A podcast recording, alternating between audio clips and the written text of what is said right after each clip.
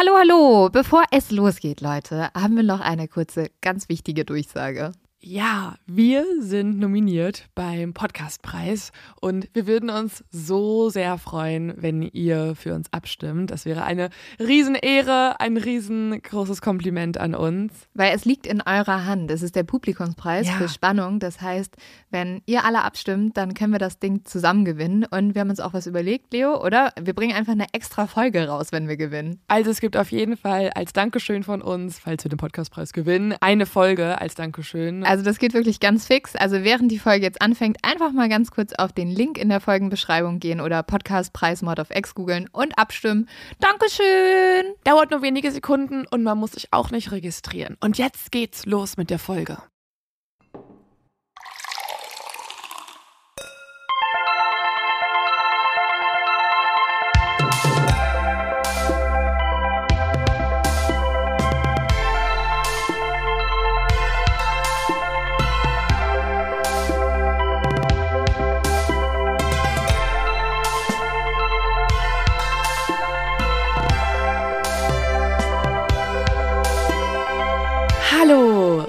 Herzlich willkommen bei Mord auf X. Mein Name ist Lynn Schütze.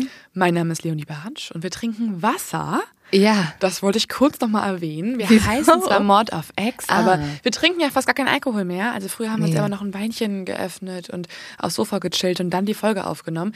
Aber wir äh, waren gestern feiern, das heißt, wir sind etwas verkatert. Wir haben und gestern nicht nur Wasser getrunken, nicht leider. nur Wasser getrunken, sondern halt auch Wasser mit Wodka, Wodka-Soda. Ja. Und dementsprechend ist das Mord auf Ex-Motto so halb erfüllt wieder, findest du nicht? Mhm, schon halb. Wir wurden ja auch voll unterstützt. Simon war da, vom zum Scheitern verurteilt, hat fleißig mit uns getrunken, Niklas und. David. Ich will gerade einfach nur Leuten die Schuld geben. Aber ähm, ja, das ist natürlich super, eine Podcast-Folge am nächsten Tag anzusetzen. Aber das schaffen wir heute. Mord auf Ex, die Carter Edition. Ja, aber Also, für, weil wir kriegen ja tatsächlich regelmäßig noch Nachrichten von Leuten, die sagen, boah, früher, da wart ihr teilweise auch ein bisschen lustiger. Ja. Vielleicht liegt es daran, dass ihr getrunken habt und dann waren so zwei Minuten Pause, weil ihr das umgeworfene Weinglas noch aufwischen musstet. Ja, ähm, heute gibt es, gibt es Trinken mit Verzögerung, ähm, beziehungsweise es gibt sehr viel Wasser. Und ich habe euch einen Fall mitgebracht, der sich gar nicht so weit weg von uns zugetragen hat. Also Mord of X mal ganz nah. Wir machen ja jetzt auch immer mehr Fälle aus Deutschland und Umgebung. Und diesmal geht's in die Umgebung, nämlich nach Wien.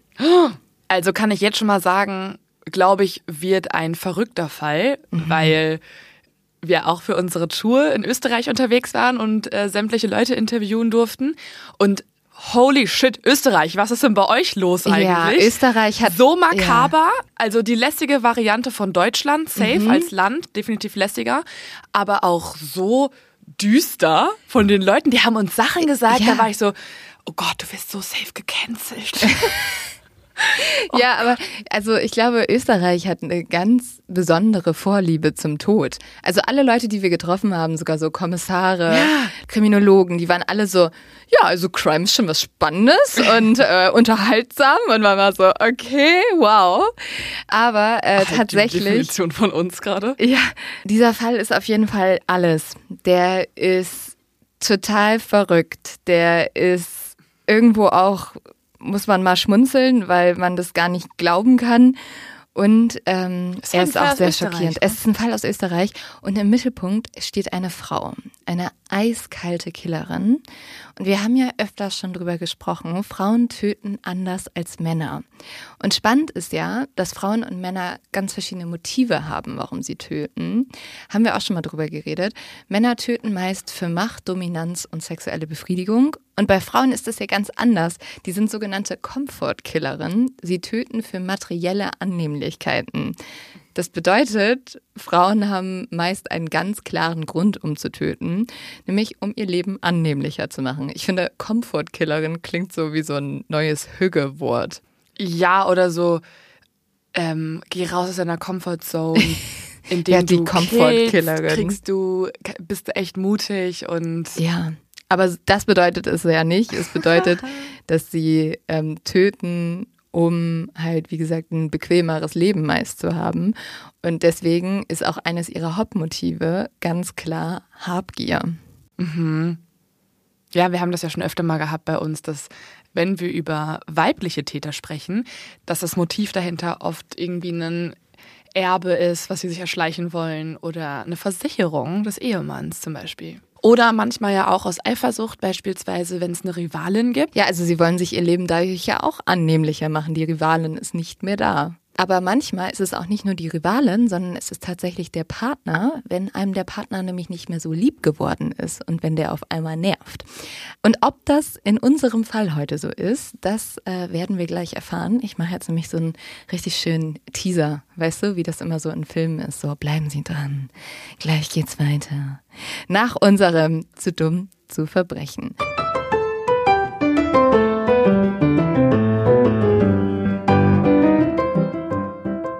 Und heute ersetze ich aber unser zu dumm zum Verbrechen durch sogenannte True Crime News, die irgendwo auch ein bisschen zu dumm zum Verbrechen sind. Es war gerade überall auf Instagram und TikTok. Ich weiß nicht, ob du es gesehen hast, Leo. Eine Frau in Korea, die ein riesen True Crime Fan war, hat jemanden ermordet, weil sie neugierig war, wie denn so ein Mord ist, weil sie so viel darüber gehört hat in, in True Crime Sachen. Schwierig. Schwierig und betrifft uns eigentlich total doll. Ja. Und ich möchte das auch erzählen, damit wir ganz klar sagen, Leute, das dürft ihr nicht machen. Ja, bitte, das ist keine Gebrauchsanweisung, Nein. was wir hier erzählen, sondern eine Sensibilisierung ja. darauf, dass ihr es erkennt bei ja. anderen, falls irgendwelche Alarmsignale wir wollen, dass, Wir wollen, dass ihr Detektive sind. werdet und genau. nicht Mörder. Genau, deswegen reden wir auch super gerne über Ermittlungsmethoden, auch wenn da irgendwelche Fails mhm. drin sind, dass wir die alle vermeiden. Aber diese Person hat anscheinend einfach sehr viele Serienmörderbiografien wahrscheinlich gehört und war so, oh Gott. Ja, sie hat vor allem True Crime Shows und Bücher gelesen und wirklich verschlungen und fand das total spannend und hatte dann irgendwie im Kopf, boah, ich will mal sehen, wie das dann wirklich ist, jemanden zu töten. Und wen hat sie ermordet dann? Ja, also die junge Frau, das war, die war 23 Jahre alt und die hat dann wirklich monatelang mit einer Nachhilfe-App nach einem potenziellen Opfer gesucht und hat dann eine Englischlehrerin zu sich gelockt und dann hat sie diese Englischlehrerin ermordet und sie ist aufgeflogen, weil sie diese Leiche in einen Koffer gepackt hat, sich dann ein Taxi gerufen hat und mit diesem blutüberströmten Koffer, weißt du, der hat getrieft. Oh Gott. Hat sie den Taxifahrer in den Wald fahren lassen und der Taxifahrer war so, ja, steigen Sie mal aus. In Wald auch noch. Und dann ich rufe ich mal sagen. die Polizei, ja. Das sind eigentlich so Momente, wenn dann jemand fragt, ähm, aus ihrem Koffer läuft was Rotes raus, das könnte Blut sein, dann ist es eigentlich der Moment, wo du sagen musst, ja, da ist eine Leiche drin. Aber da also du musst es ja. zu offensichtlich machen und dann musst du den Scherz machen, bitte bringen Sie mich jetzt mal in den Wald. Also, aber ich, am besten nicht in den Wald fahren. Nee, aber was ich mich die ganze Zeit auch gefragt habe, wenn die so ein True Crime Fan Nerd war, dann war das schon, also dafür hat sie irgendwie nichts gelernt in den Stories. Und deswegen dann ja doch ein zu dumm zum Verbrechen ja. auf gewisse Art und Weise. Ein ganz makaberes diesmal. Ja, und ähm, eigentlich auch ein Learning. Macht es nicht. Ja, ja, ich weiß auch nicht, also ich glaube, darauf muss man nicht neugierig sein. Lieber sagen, ihr möchtet selber Verbrechen lösen. Das unterstützen wir viel, viel mehr. Vielleicht ähm, erzählen wir dann jetzt nicht immer nur Stories von dummen Verbrechern, sondern bald auch von schlauen Detektiven. Zu schlau zum mm, Ermitteln? Ermitteln. Ja, das haben wir ja schlau oft, ermittelt. Das haben wir ja oft in unseren Fällen drin. Ähm, ja, aber vielleicht finden wir sowas auch mal. Okay, Lynn.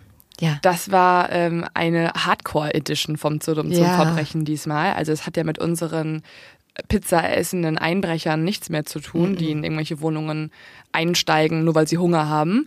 Und ich kann mir schon denken, warum du so ein extremes so dumm zum Verbrechen gewählt hast, weil der Fall heute wahrscheinlich auch nicht ohne ist, oder? Du willst nee. uns schon mal so einstimmen. Es gibt wie so eine Aufwärmübung, wieder hier ein sehr blutiges zu dumm zum Verbrechen und jetzt geht's mhm. los mit einem Fall, der vielleicht auch. So, wir machen eine kurze, sehr leckere ähm, Unterbrechung und reden darüber, was wir heute Abend essen werden, Leo. Was kochst du heute für mich? Also ich muss ja ein bisschen zugeben, dass ich jetzt ja gar nicht die beste Köchin bin und auch nicht die motivierteste. Deswegen, ich bin aber eine gute Bestellerin, würde ich sagen, und eine gute Kuratorin. Und ich habe ähm, mir und meinem Freund diese Woche und auch dir, wenn du Lust hast, kannst du natürlich jederzeit vorbeikommen, weil ich mache mal den ja. Trick, ich bestelle immer für vier Personen, damit man zumindest jemanden noch dazu ja. holen kann.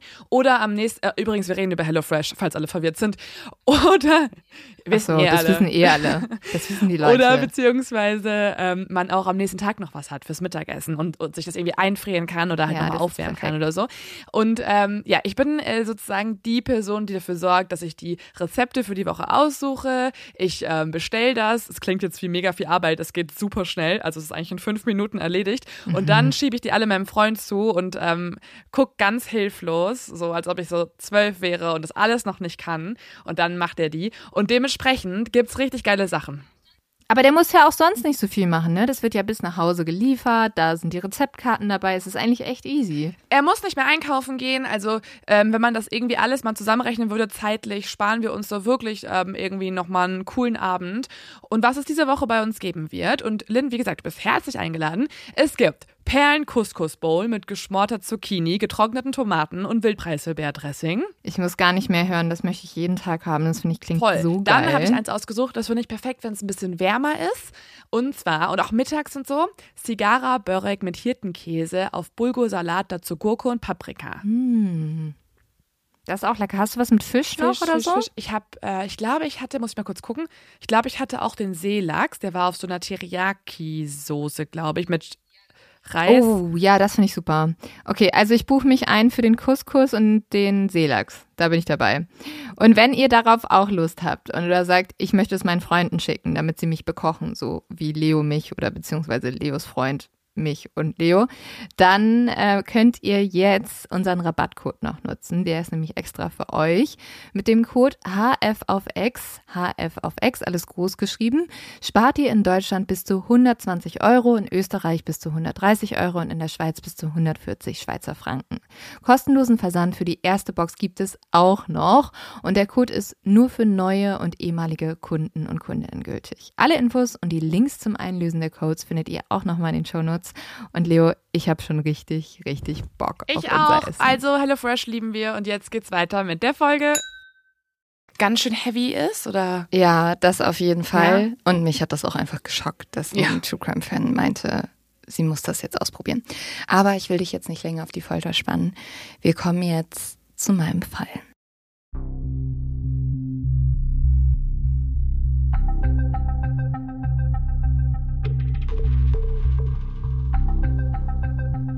Seit sie klein war, hat Esti immer ganz genau gewusst, was sie will. Ein Haus, eine Hochzeit ganz in Weiß und ein Kind. Ein kleines Lebewesen, das sie mit großen Augen anschaut und für das sie der wichtigste Mensch auf der Welt ist. Dafür braucht Esti nur einen Mann. Stark soll er sein, groß und erfolgreich. Ein Prinz wie aus dem Märchen, der kommt und sie rettet. Esti träumt davon, wie sie in schwingenden Kleidern für ihren Mann sein Lieblingsessen kocht und in ihren Träumen toben Kinder um Esti herum. Mama, Mama, rufen sie. Das ist alles, was Esti will. Ein Kind, ein Ehemann, Aufmerksamkeit. Ist das zu viel verlangt? 2011, als Esti 32 Jahre alt ist, wird ihr Traum endlich wahr. Frau Carenza, Sie sind schwanger. Strahlend schaut der Frauenarzt Esti an. Eigentlich ist sie nur zur Vorsorge zum Frauenarzt gegangen. Jetzt hat dieser Termin aber ihr ganzes Leben verändert. Esti trägt ein Kind in sich. Die Schwangerschaft ist noch ganz frisch, erst ein paar Wochen. Esti ist total aufgeregt. Sie freut sich. Am Abend sagt sie es gleich ihrem Freund Roland. Die beiden sind zwar erst ein halbes Jahr zusammen, doch Esti ist total verliebt nämlich Roland, ist 1,90 Meter groß. Er ist dieser perfekte Mann, den sie sich immer ausgemalt hat und er hat auch einen sehr guten Job. Er ist nämlich Kaufmann. Sind das die zwei Kriterien, die sie hatte? Ja. 1,90 Meter und bestenfalls Kaufmann.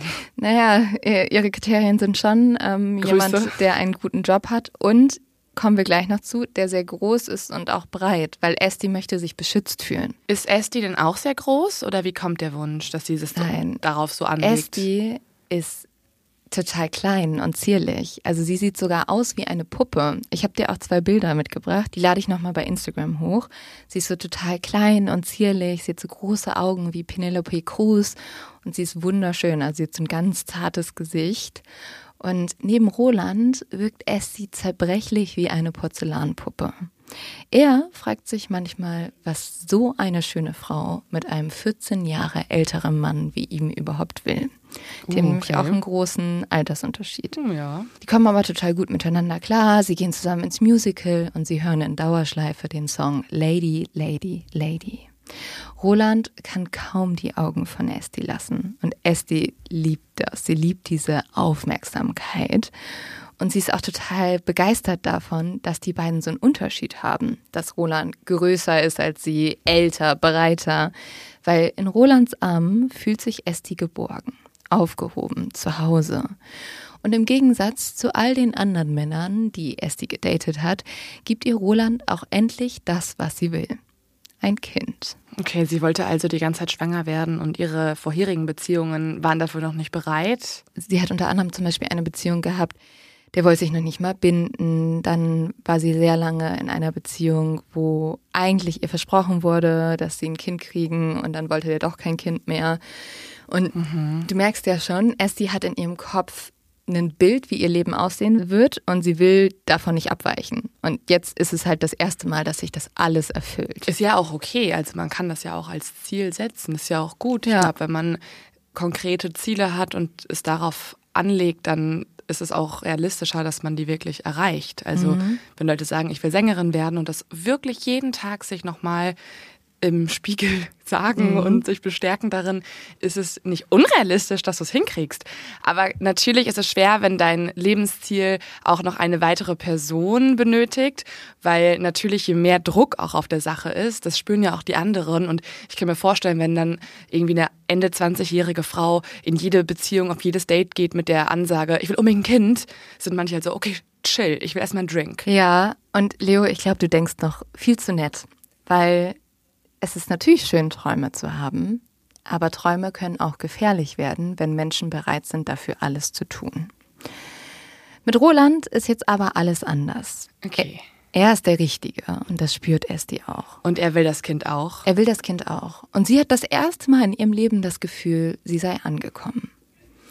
Esti oder Estibalis Carranza Sabala, wie ihr vollständiger Name lautet, besitzt eine Eisdiele im Wiener Stadtteil Meidling.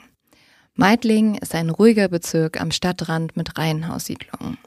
Esti selbst hat lange gewellte kastanienbraune Haare und trägt einen Pony. Esti ist eine schöne Frau und sie ist eine Frau, die Männer fasziniert. Sie weckt in ihnen den Beschützerinstinkt. Einer nach dem nächsten verliebt sich in Esti. Wie die griechische Liebesgöttin Venus zieht Esti die Männer in den Bann. Diese lernt sie oft in ihrem Beruf kennen. Esti verkauft nämlich selbstgemachte Eiscreme. Ihr Eiscafé oder wie man in Österreich sagt, ihr Eissalon, hieß zuerst passenderweise Venus, Uh. also wie die Göttin Venus. Mittlerweile hat Esti ihn aber umbenannt in Schleckeria. Oh mein Gott, das geht in die Richtung Friseurnamen. ja, ja. Schleckeria, aber das ist geil. Find Das ist, es ist auch geil, weil ähm, existiert die Schleckeria nur in München? Oder ist das generell so ein Südding? Uh, das, da bin ich überfragt. Aber da, das, Das ist passt da auf jeden Fall gut Gutes rein. Wortspiel. Ja. Also, ähm, aber Venus hätte ich auch cool gefunden. Bei Venus kann ich mir aber auch vorstellen, wenn das jetzt auch so ein bisschen so girly eingerichtet ist, beispielsweise, oder irgendwie eine pinke Schrift hat, dass es auch ein bisschen in die Puff-Richtung gehen könnte. Ja, und es ist tatsächlich so, also sie hat die Einrichtung von den Vormietern übernommen und es sind so dunkelrote Ledersitze Ja, ja, in einem ja. Pub. Also ich weiß nicht, Venus Ja. könnte da wirklich andere Gedanken hervorrufen. Ja, das erinnert mich sehr an meine Barzeit, wo ich in einer Bar gearbeitet habe in Münster. Liebe Grüße. Äh, Rote Liebe heißt die. Und die war Oh. auch komplett rot, auch so Leder Ja. und so. Und ich wurde zumindest zweimal gefragt, ob das, also ob es nachts noch weitergeht auf eine Oh andere Art und. Weise dort Ja, okay, Ob verständlich. buchen könnte. Vielleicht hat Esti deswegen ja auch ihren Eissalon umbenannt in in, die, Schleckeria. in die Schleckeria. Eigentlich hat sie den Eissalon 2005 mit ihrem Ex-Mann Holger eröffnet. Mittlerweile ist es jetzt aber 2011 und der Laden läuft jetzt schon eine Weile und auch gar nicht schlecht. Esti führt die Schleckeria mittlerweile alleine und hat aber einige Angestellte. Ich kann leider den Namen nicht so ernst nehmen. Achso, ich war schon so, warum lasst du? Ja, die Schleckeria, Schleckeria. Die Schleckeria ist kein schicker Laden, muss man sagen. Sondern, so klingt's auch nicht. Nee, ist halt so ein bisschen zusammengeschustert. Wir haben schon drüber gesprochen. Dunkelrote, dunkelrote Ledersitze.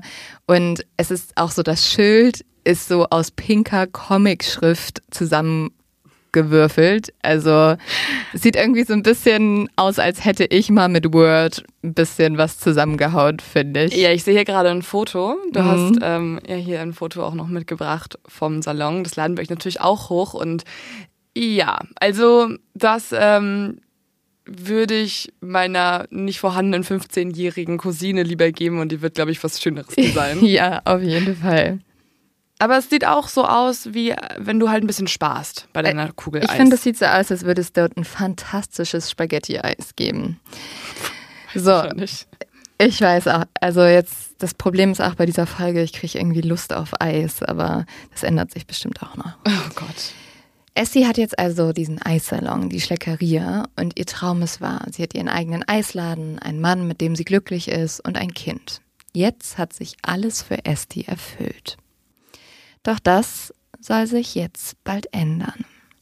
Ein paar Wochen nach dem Frauenarzttermin, am 6. Juni 2011, gibt es einen Wasserrohrbruch im Keller unter der Schleckeria. Und diesen Keller teilt sich Esti mit einem Friseursalon. Und dieser Besitzer des Friseursalons. Wie heißt der Friseursalon kurz einmal? Du, ich habe keine Ahnung. Lass mich raten, der heißt wahrscheinlich so Harmonie. Ich oder, hab, oder, oder so irgendwas ja. mit Schnitt. Also wenn sie schlau wären, würden sie es auch anpassen. Also dann gibt es mhm. die Schleckeria und die Sch das Schnitt. Schnittchen. Schn Milchschnitte. Oh mein Gott. Ja, ähm, ich habe keine Ahnung, wie der Friseursalon heißt, aber bestimmt irgend sowas. Und dieser Besitzer, der ruft jetzt die Handwerker. Auf der Suche nach der Ursache für den Schaden stemmen die Handwerker die Wand zum Kellerabteil Nummer 6 auf. Das ist der Keller der Schleckeria. Er ist niedrig mit rohen Steinwänden, in dem man kaum aufrecht stehen kann. Und in diesem Keller stehen so ein paar wahllose Dinge herum. Ein paar Umzugskartons, ein altes staubiges Sofa. Wie halt so ein Keller aussieht. Wie so ein Keller aussieht. Der Raum ist generell schwach beleuchtet und es stinkt einfach grauenhaft da drin. Mhm.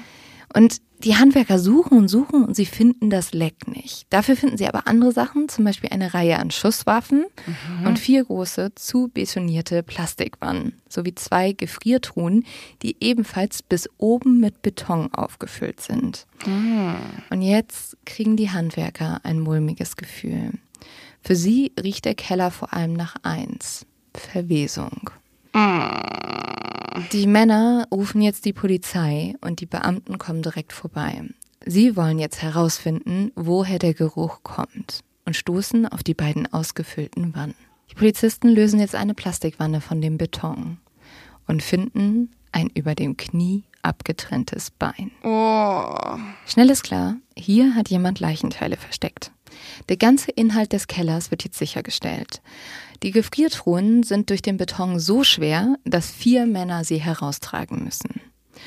Mit einem Betonbohrer wird jetzt der Inhalt freigelegt. Und insgesamt findet die Polizei Leichenteile in vier Wannen und in den beiden Gefriertruhen. Oh mein Gott. Sowie in einer Reisetasche. Darin befinden sich nämlich zwei Torsos. Oh, das alles in der Schleckeria. Alles im Keller der Schleckeria. Oh, du kommst nicht auf diesen Namen klar, ne? Nein, ich, mein Kopf arbeitet nur so mit Wortspielen wie so, da wurde ein bisschen was anderes weggeschleckt. Oh Gott, Leo. Das, das kann sich nicht ausstellen. Ja, äh, ich versuche jetzt wenig die Schleckeria zu erwähnen. Bitte nenn es einfach Venus wieder. Die, die, Venus, ja. Das ist genauso schlimm, aber okay. Vielleicht ganz bisschen weniger schlimm. Ein bisschen weniger schlimm. Esti hingegen bekommt nicht mit, was in ihrem Keller passiert. Sie hat zwar die Handwerker gesehen und auch die Polizei, aber hat sich nichts dabei gedacht. Und es ist auch niemand auf Esti zugekommen und hat sie gefragt, ob der Keller ihr gehört. Also denkt Esti, alles ist in Ordnung und sie geht wie jeden Abend einfach nach Hause. Esti kocht für Roland und sie ruht sich aus. Sie streichelt ihren sich wölbenden Bauch. Währenddessen untersucht die Gerichtsmedizin die Leichenteile. Sie können feststellen, dass es sich bei den beiden Leichen um zwei Männer handelt. Eine der Leichen ist deutlich stärker verwest, sie muss also schon länger tot sein als die andere Leiche. Die eine Leiche ist vollständig bekleidet, die andere trägt nur eine Unterhose. Damit beenden die Gerichtsmediziner erstmal die Untersuchung. Für heute Abend ist Feierabend. Esti schläft schon längst. Am nächsten Morgen geht Esti wie immer zur Arbeit in den Eissalon. Doch eine Sache ist heute anders. Es riecht nicht mehr so schlimm. Es riecht nicht mehr so schlimm, nein. Sie bemerkt schon etwas viel, viel früher. Links und rechts vor der Kellertür im Hauseingang stehen nämlich zwei Polizisten. Und Esti sieht diese Männer und es macht sofort Klick bei ihr. Die Männer sind wegen ihr da. Und Esti hat nur einen Gedanken. Oh Gott, bitte nicht jetzt, ich bekomme doch ein Baby. Panik kriecht jetzt in Esti hoch. Sie dreht sich auf dem Absatz um. Und zum Glück haben die Polizisten sie auch noch nicht gesehen. Essie geht jetzt sofort zur Bank und löst ihr Sparbuch auf. Auch ihren teuren Schmuck aus ihrem Schließfach lässt sie sich geben. Dann fährt sie direkt mit dem Taxi zum Flughafen. Hier kauft sie sich jetzt ein Ticket nach Paris. Mm, ein bisschen Paris. Ein bisschen Paris. Sie könnte auch irgendwo richtig gut untertauchen, aber sie hat Bock auf eine Boutique. Wahrscheinlich hat sich Esti gedacht, ich habe gehört, in Paris gibt es starke, tolle Männer. Da gehe ich mega hin. schöne Schuhe. Und Disneyland, ja. Gut. Aber ich meine, sie sieht schon auch ähm, französisch aus, mit ihren mhm. lockigen Haaren, mit ihren ja. hübschen Gesichtchen. Das ist so, vielleicht taucht sie da echt ganz gut unter. Aber es wird jetzt doch nicht Paris, weil Esti wartet jetzt eigentlich auf ihrem Abflug und sieht, wie die Flugzeuge in die Luft steigen. Und da fällt ihr ein, dass wenn sie nach Paris fliegt, dass sie ja durch Passkontrollen muss. Oh wow, das fällt ihr da ein. Das fällt ihr da ein. Und das würde ja die Gefahr beinhalten, dass dort Beamte sind, die bereits von ihr wissen und mhm. sie festnehmen. Sie fragt sich, was, wenn die Polizei schon nach mir sucht und sie am Flughafen auf mich warten? Und so entscheidet sich Esti, lieber weiter mit dem Taxi zu fahren. Erst nach Kärnten, dann über die italienische Grenze nach Tolmezzo.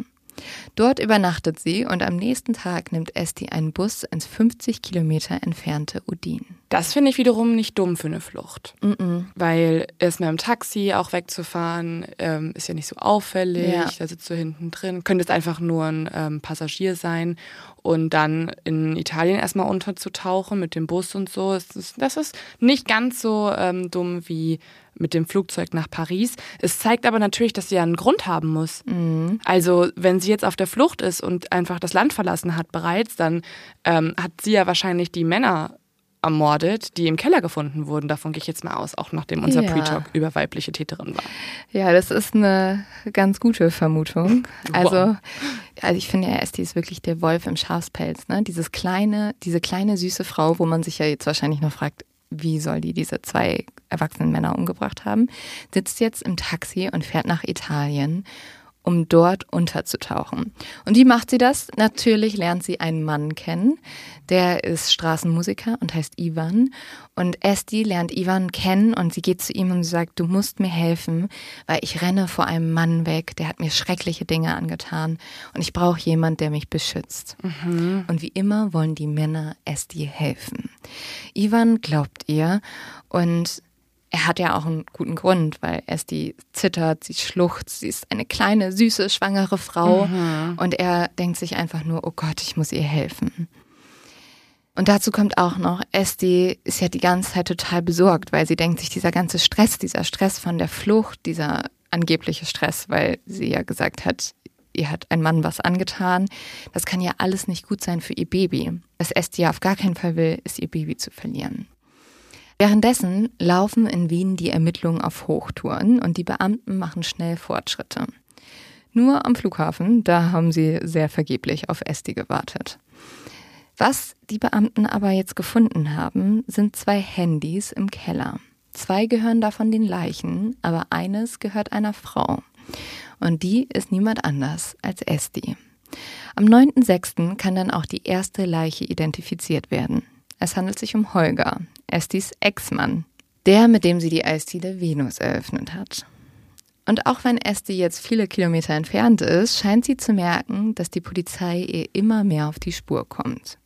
Sie geht jetzt mit Ivan in ein Internetcafé und checkt dort die Nachrichten aus, weil sie möchte sehen, was über sie Klar. berichtet wird. Und dann kommt der Schock. Auf jeder Titelseite prangen Bilder von ihr. Oh Gott. Sie wird tatsächlich gesucht und die Boulevardmedien haben sich schon komplett draufgestürzt und haben ihr einen eigenen Namen gegeben, die Ice Lady. Hm, weil ich mal gehört. sie einen Eissalon hat. Und sitzt der Ivan jetzt neben ihr, während sie recherchiert und ist so, hä, bist du auf den Titel? Ja, also der ist zumindest mit ihr hingegangen und der fand das eh schon die ganze Zeit merkwürdig. Also der hat so langsam gemerkt, dass die Stories von Esti keinen Sinn machen und mhm. jetzt geht er halt mit ihr in ein Internetcafé und sieht, dass sie auf jeder Schlagzeile ist. Ja, und zum Glück geht Ivan jetzt auch zur Polizei. Und die sprechen mit den österreichischen Behörden. Und am 10. Juni, vier Tage nachdem die Leichen gefunden wurden, wird Esti von der italienischen Polizei festgenommen. Für Esti ist das eine Katastrophe. Ihr Traum ist geplatzt. Statt Mann, Haus und Kind hat sie jetzt Gefängniskleidung, einen dunklen Verhörraum und Polizisten, die sie grimmig anschauen und Witze über sie machen. Esti bekommt jetzt starkes Unterbauchziehen. Bekommt sie das wirklich oder sagt sie das, wie das kriegt? Nee, tatsächlich läuft ihr auch jetzt Blut am Bein hinab. Oh, shit. Und sie kriegt jetzt Panik, weil sie ist erst im zweiten Monat und sie hat total Angst, dass sie jetzt ihr Kind verliert.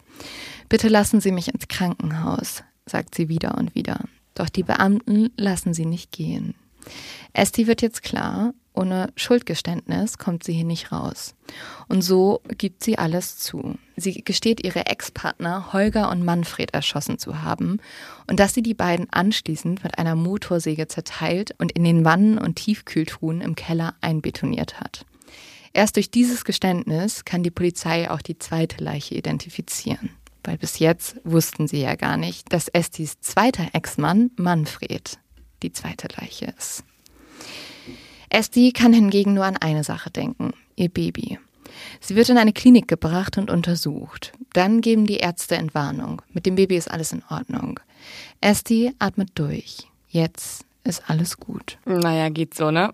Ja. Das ja. Baby wird halt ähm, in eine Welt geboren, wo das Kind irgendwann erfahren wird, dass die Mutter einfach, ne, wie wir jetzt mitbekommen haben, Doppelmörderin ist. Mhm. Also so gut ist es nicht. Ja, für Esti ist aber auf gewisse Art und Weise alles gut, weil für dieses kleine Wesen hat Esti wirklich alles riskiert. Mutter zu werden war immer ihr größter Traum gewesen. Und alle, die sich diesem Traum in den Weg gestellt haben oder ihn nicht unterstützt haben, haben Konsequenzen spüren müssen. Für den Traum von dem perfekten Leben ist die charmante Esti zur Mörderin geworden. Naja, aber sie muss doch nicht die Männer ermorden, dann kriegt sie doch safe kein Kind mehr von ihnen. Ja, ich glaube, das ist der richtige Punkt. Wir müssen uns jetzt mal anschauen, warum diese Männer sterben mussten. Diese Männer, die eigentlich Esti geliebt haben und dann in ihre Falle getappt sind. Einer nach dem nächsten. Aber wir fangen jetzt mal ganz vorne an. Dort, wo Esti selbst noch ein kleines Kind ist. Esti ist in Mexiko geboren und mit fünf Jahren mit ihrer Familie ins spanische Katalonien gezogen. Nach der Schule hat Esti Wirtschaftswissenschaften in Barcelona studiert. Und in dieser Zeit hat Esti auch ihren ersten Freund kennengelernt, mit dem sie dann jahrelang zusammen war. Da kommt auch das erste Mal dieser Traum auf, nach der Hochzeit in Weiß und einem Kind. Doch Estis Freund hat andere Pläne. Er macht Schluss mit ihr. Sie bleibt mit einem gebrochenen Herzen zurück. Estis Eltern machen sich jetzt Sorgen um ihre Tochter und sie wollen sie von dieser grauenhaften Trennung ablenken und schicken deswegen Esti über den Sommer als Au pair zu einem befreundeten Paar nach München. Esti mag Bayern total gerne, sie fühlt sich dort wohl und beschließt, dass sie noch etwas länger in Deutschland bleiben will. Sie ist zu dem Zeitpunkt 22 Jahre alt und hat auch ehrlich gesagt gerade keinen anderen Plan. Und deswegen fängt sie jetzt an, sich nach einem Job in Deutschland umzuschauen. Und den findet sie in einer Eisdiele in einem Dorf bei Nürnberg.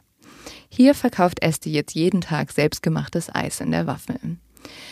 Im Traum kommt sie damit nicht viel näher, bis eines Tages ein großer, dunkelblonder Mann im Laden steht.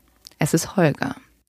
Er ist zu diesem Zeitpunkt 36 Jahre alt, also auch hier haben wir wieder einen großen Altersunterschied und Verkäufer für Kühlgeräte. Gibt es einen Grund, warum sie auf ältere Männer speziell steht? Also weiß man irgendwas über ihre Vaterbeziehung, mhm. generell ihre Erziehung? Also gehst du da noch darauf noch ein? Ja, das ist ein sehr spannender Punkt, auch eine große Frage in diesem Fall.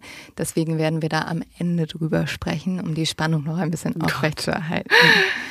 Aber du kannst dir natürlich schon mal ein, zwei Sachen denken, die wir dann in die Diskussion mitnehmen. Holger trägt einen Vollbart und hat kurze Haare. Außerdem ist Holger ein Mitglied der Hare Krishna. Das ist eine besondere Form des Hinduismus, die manchmal auch als Sekte eingestuft wird. Ab und zu sieht man Hare Krishna Anhänger in der Fußgängerzone. So ganz in Orange immer. Genau, die ne? haben Glatzen und so orangene Gewänder an. Und Holger hat einfach sich von einem auf den anderen Tag gedacht, hey, ich sollte Ja. da mal mitmachen, auch wenn ich keinen Bezug dazu habe durch, durch meinen Ort, in dem ich aufgewachsen bin, ist ja bei den Hare Krishna rein. Ja, irgendwie hat er sich halt von diesem Glauben angezogen gefühlt. In der Eisdiele sieht Esti aber erstmal nur einen großen, starken Mann. Und er sieht eine schöne Frau. Er weiß nicht, dass sie seine zukünftige Ehefrau und seine Mörderin ist. Die beiden sind fasziniert voneinander. Holger macht Esti die ganze Zeit Komplimente, er bewundert sie und er trägt sie auf Händen. Die Funken sprühen über und nur wenige Wochen nach dem ersten Date fragt Holger Esti, ob sie ihn heiraten möchte. Esti ist hin und weg. Ihr Traum wird jetzt endlich wahr. Und Holger will sie sogar sofort heiraten. Also, es muss ihm ja ernst sein. Esti ist sich sicher, Holger liebt sie wirklich. Holger ist nicht so wie ihr Ex, der sie jahrelang hingehalten hat und dann einfach abgehauen ist. Nein, Holger macht sie glücklich. Jetzt geht alles ganz schnell. Die beiden heiraten ganz spontan im kleinen Kreis und ziehen dann nach Berlin. Das ist nämlich Holgers Heimatstadt. Hier fängt Esti wieder an, in einem Eiscafé zu kellnern. Holger hingegen hangelt sich von Job zu Job und kommt nicht so richtig an. Seine Unzufriedenheit lässt er jetzt an Esti aus. Er fängt an, sie ständig runterzumachen und zu beschimpfen.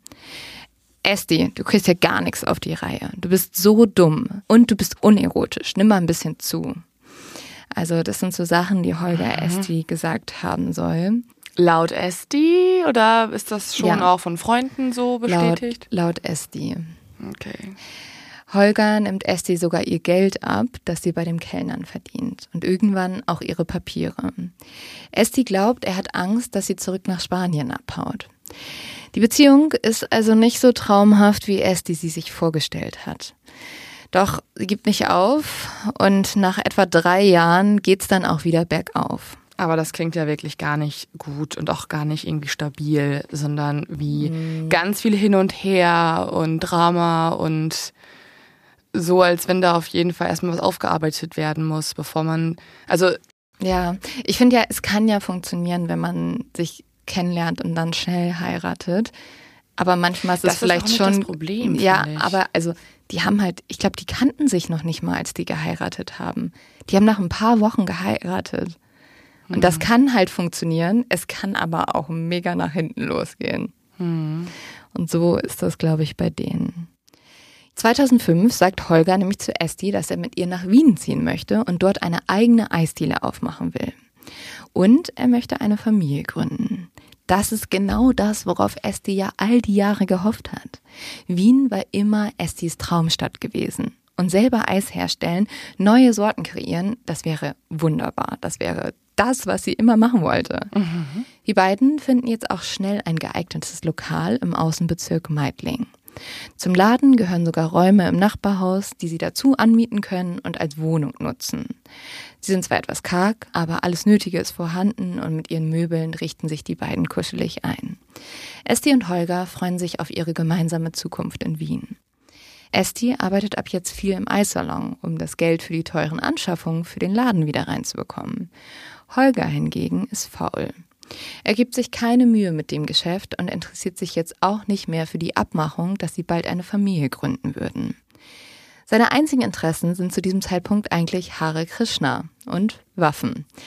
Was? Ja, Die ähm, Kombination ist wild. die ist wild. Hare Krishna ist doch so Fried, friedvolles, miteinander fokussiert und dann so, oh scheiße, ich mag aber auch echt gerne Pistolen. Und ich mag auch echt gerne Ballerspiele. Nämlich Oh teilweise bewegt Das sich Holger so ambivalent. Ja, teilweise bewegt sich Holger halt gar nicht vom Sofa weg und zockt die ganze Zeit Ballerspiele und kauft sich auch mehrere eigene Schusswaffen. Und er macht Esti immer noch für jede Kleinigkeit fertig. Sie arbeitet ihm nicht hart genug, kleidet sich nicht sexy genug, macht den Haushalt nicht gut genug und will außerdem den Hare Krishna nicht beitreten. Esti ist angeekelt. Dieser Mann auf dem Sofa ist nicht das, was sie sich gewünscht hat. Nicht der Traum, an den sie immer haben wollte. Ab jetzt erträgt Esti Holger eigentlich nur noch. Und jeden Tag wächst die Unzufriedenheit. Ich finde es immer so schwer, weil wir wissen ja, dass Holger am Ende einbetoniert gefunden wird. Ja, genau. Und die Tatsache, dass er einbetoniert ja. in der Schleckeria liegt, ist für mich Grund genug, um vieles anzuzweifeln, was du mir erzählst. Weil mhm. das ist ja dann zwangsläufig durch Esti so berichtet worden. Mhm. Und Esti hat ja jetzt nicht erzählt, ja, der Holger war so friedvoll, der war so nett und dann wollte der kein Kind, da habe ich ihn ermordet. Das ja. ist ja nicht eine Aussage, die du als Mörderin tätigst, wenn du auch deine Haftstrafe nicht gerade verlängern möchtest und so. Ja, und man muss schon sagen, egal was, also selbst wenn Holger so gewesen ist, ist das ja kein Grund, ihn umzubringen. Ja, natürlich, genau. Aber dann trenn dich doch. Aber um zu verstehen, warum Holger ermordet wurde, warum Esti so tickt, warum sie das getan hat, interessiert es mich eigentlich viel mehr, was erzählen andere Leute über sie ja, also und nicht, was sagt sie selbst. Also es war schon so, dass sie hauptsächlich in der Eisdiele gearbeitet hat. Mhm. Und ich glaube, der entscheidende Punkt ist das Kind.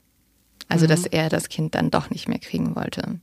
Und zwei Jahre später lernt Esti jetzt einen neuen Mann kennen. Auch wieder über die Eisdiele. Manfred ist ähnlich alt wie Holger, also rund 15 Jahre älter als sie. Und wie Holger ist er auch Vertreter im Eisdielen-Business. Aber nicht für Kühlgeräte, sondern für Eismaschinen. Esti und Manfred kennen sich schon länger beruflich, weil man sich halt immer mal wieder in der Schleckeria gesehen hat und weil er dort seine Eismaschinen verkauft hat. Und die beiden verstehen sich jetzt sehr gut. Das könnte auch daran liegen, dass Manfred Esti sehr attraktiv findet. Vielleicht ist er deswegen auch immer wieder in der Schleckeria vorbeigekommen. Jedes Mal, wenn Manfred in den Eisladen kommt, flirtet er mit Esti. Und irgendwann wird Esti schwach und beginnt eine Affäre mit Manfred. Ich finde die Wörter flirten und Manfred in einem Satz irgendwie auch ein bisschen absurd, weil so ein Manfred, ja, also es ist jetzt ein bisschen auch ein Namenshaming, aber ja, komplett. nicht der Name, wo ich mir so einen flirty Typen vorstelle. Ich glaube, sie will ja auch eher so einen beschützerischen. Ist ja auch schon ein paar Jahre ja. her. Also, ja. ne? Aber trotzdem. Also ihr merkt schon, Leo würde kein Manfred daten. Tut mir leid an alle Manfreds. Könnte auch daran liegen, dass die Manfreds in den meisten Fällen über 50 sind. Wir werden ganz viele Nachrichten bekommen von Manfreds, die unter 50 sind. Das kann ich dir jetzt schon sagen. Bestimmt ist das ein Name, der irgendwann wieder in ist. Ja. Das ist ja immer so ein Ding. Jetzt gerade ist ähm, ein Fridolin vielleicht wieder im Kommen. Frido, ein, ähm, wie, wie heißen sie denn jetzt Kinder? Ein Boah, frag mich doch Josef, nicht. ist Josef? Nee, Josef ist nicht. Ein Franz ist wieder im Kommen. Halt alte Namen. Ja. Und bestimmt ist in zehn Jahren ein Holger und ein Manfred in der Kita unterwegs. Das auf jeden Fall. Esti ist auf jeden Fall super glücklich mit Manfred, weil Manfred gibt ihr endlich wieder das Gefühl, liebenswert zu sein. Sie fühlt sich wertgeschätzt und findet dadurch auch die Kraft, sich von Holger scheiden zu lassen. Das ist aber jetzt tatsächlich nicht der lang ersehnte Cut mit ihrem alten Leben und ihrer unzufriedenen Ehe. Weil es ändert sich jetzt nicht so viel an der Situation, auch mit der Scheidung, weil Holger, der bleibt einfach in dieser Wohnung wohnen, neben der Schleckeria und zockt weiter seine Ego-Shooter. Und Wenn er nicht bei Hare Krishna ist. Ja, und kritisiert Esti weiter. Esti fühlt sich gefangen in diesem Leben, das sie so sehr hasst. Gut, sie könnte auch umziehen, ja. ne? Aber gut. Ja, die finanziellen Mittel sind wahrscheinlich begrenzt, sodass sie jetzt nicht sagt, ah ja, okay, dann scheiße ich halt auf unsere Eisdiele und die Wohnung und hol mir mhm. alles neu, weil sie hat ja auch da Geld reingesteckt und wahrscheinlich ist es gerade einfach ein Riesendrama, dass er auch seine Anteile ihr nicht überschreibt oder so, oder? Das ist ja ein gemeinsames Business, was die hatten. Ja, genau. Und also vieles kommt ihr jetzt in die Quere und sie will eigentlich nur, dass Holger da weg ist. Und ich verstehe auch ein bisschen Holger, weil wenn sich das alles friedvoll geklärt hätte, wäre es eine andere Sache. Sie hat aber eine Affäre. Und wenn meine Frau eine Affäre hätte, dann hätte ich auch so nicht gerade mega Bock, alles zu klären, was die Finanzen. Ja. Also ja. ich glaube, man, ich glaube, dadurch, dass sich die Ehe mit einer Affäre beendet, ist die Bereitschaft, das Ganze irgendwie friedlich zu klären, nicht ganz so groß bei Holger. Mhm. Ja, auf jeden Fall. Tatsächlich ändert sich an der Situation also nicht viel, weil Holger, der sitzt immer noch in der gemeinsamen Wohnung neben der Schleckeria, spielt weiter Ego-Shooter und kritisiert Esti täglich. Esti fühlt sich gefangen in diesem Leben, das sie eigentlich so sehr hasst. An einem Abend im April 2008 kommt Esti dann nach Hause. Ihr Ex-Mann Holger sitzt vor dem PC und ballert rum. Und währenddessen wird er immer aggressiver gegenüber Esti und beleidigt sie in einer Tour. So, wie sie das auch von ihm kennt. Und so geht das jetzt den ganzen Abend weiter. Er brüllt sie an. Wie konnte ich jemals so dumm sein, dich zu heiraten? Esti, du bist das Letzte. Esti, du bist Abschauen. Du wirst nie wieder einen Mann finden. In diesem Moment macht es Klick in Estis Kopf. Eine Frage taucht auf. Was wäre, wenn Holger einfach nicht mehr da wäre? Und dann ist da eine Antwort. Wie so oft liegen Holgers Waffen offen in der Wohnung herum. Esti nimmt sich eine Pistole, dann stellt sie sich hinter Holger. Der trägt seine Kopfhörer und starrt auf den Bildschirm. Während er auf virtuelle Figuren ballert, drückt Esti ab. Dreimal.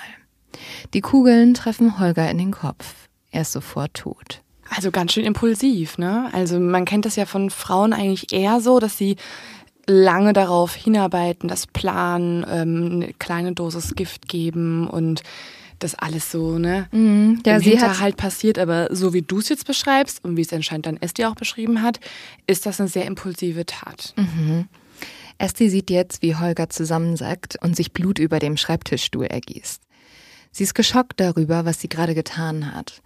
Und sie weiß vor allem nicht, was sie jetzt tun soll. Also wie du gesagt hast, das war impulsiv. Sie hat sich nicht Gedanken darüber gemacht, was mache ich jetzt mit dieser Leiche, was mache ich mit diesem toten Mann hier. Erstmal lässt sie Holger jetzt vorne übergebeugt auf dem Stuhl sitzen, geht duschen und fährt dann zu ihrem neuen Freund. Das ist übrigens nicht mehr Manfred, also der Typ, mit dem sie eine Affäre hatte, sondern schon wieder ein neuer. Von, Manf von Manfred war sie zu diesem Zeitpunkt nämlich getrennt. Oh, okay. Also sie hatte zwei Trennungen gleichzeitig am Laufen, mhm. war von dem einen getrennt, vom anderen auch, aber hat mit ihm auch zusammengelebt. Ja, also da ist ganz viel los. Und auch so der Move, dass man jemanden gerade erschossen hat, ja. die Person liegt noch in der Wohnung und man selber denkt sich so, uff, nee, das ist mir jetzt, das ist mir jetzt ein bisschen mhm. zu viel. Das ist alles ja Prokrastination ja. im Extrem. Mhm. Also schlimmer ich, geht's nicht. Ja, ich schieb halt so auf meine nervigen Dokumente einzuscannen mhm. und irgendwas zu beantragen, irgendeine Steuersache und so. Und sie schiebt auf, eine Leiche zu entsorgen. Ja, sie ist wirklich so, ich lasse ihn da jetzt erstmal liegen und schau mal, ob mir vielleicht was Gutes einfällt. Sie bleibt jetzt nämlich einige Nächte bei diesem Freund und geht tagsüber auch immer wieder arbeiten. Ihrem Freund sagt Esti natürlich nichts. Sie versucht einfach die Realität zu ignorieren. Doch irgendwann geht das nicht mehr. Ja, irgendwann fängt die Realität ja auch an, etwas zu zu riechen mhm. und Aufmerksamkeit auf sich zu ziehen durch die Verwesung im Haus. Ja, und deswegen denkt sich Esti auch, sie muss jetzt zurück und sie geht seit Tagen das erste Mal wieder in ihre Wohnung. Und da sitzt Holger immer noch, blutüberströmt. Erst jetzt kapiert Esti so wirklich, dass sie ihn ermordet hat. Und wieder kommt die Panik. Irgendwas muss mit dieser Leiche passieren. Tragen kann Esti sie ja nicht. Sie ist ja total zierlich und Holger ist sehr groß und wiegt wahrscheinlich doppelt so viel wie sie. Und so holt Esti jetzt Schnaps aus dem Vorratsschrank, übergießt Holger damit und zündet ihn an. Das funktioniert aber nicht. Es raucht, aber der tote Körper fängt einfach nicht Feuer. Also, aber trotzdem merkt man ja auch an Esti, dass sie nicht so richtig langfristig denkt, mhm. weil so okay, sie löst ein Problem mit einem viel größeren Problem und zündet gerade einfach ihre Wohnung an. Ja, ich glaube, das, hat sie gar nicht realisiert. Und vor allem selbst, wenn sie es geschafft hätte, Holger anzuzünden, hätte man ja seine Leiche gefunden und dann hätte man auch die Schusswunden im Kopf noch gesehen. Ja, und man hätte die Leiche auch wesentlich eher gefunden als auf andere Arten und Weisen, weil das ja auch dann ja. die Feuerwehr auch mit sich gebracht hätte irgendwie. Sie kann ja kein Feuer im Haus legen und das aber auch nur in dem Bereich. Ja. Das schlägt ja über. Und tatsächlich kommt es jetzt auch so. Die Leiche brennt zwar nicht, aber sie raucht extrem. Und so klingelt es jetzt auf einmal. Es ist die Feuerwehr. Oh Gott. Die steht vor der Tür und sagt, ihre Nachbarn haben angerufen. Oh. Esti setzt jetzt ihr charmantestes Lächeln auf und macht die Tür nur so weit auf, dass die Feuerwehrmänner den toten Holger auf dem Stuhl hinter ihr nicht sehen. Oh. Sie sagt jetzt, ganz süß, Ach, mir ist nur das Essen angebrannt. Es ist aber nichts passiert. Oh mein Gott. Und die Feuerwehrmänner glauben ihr und fahren weg.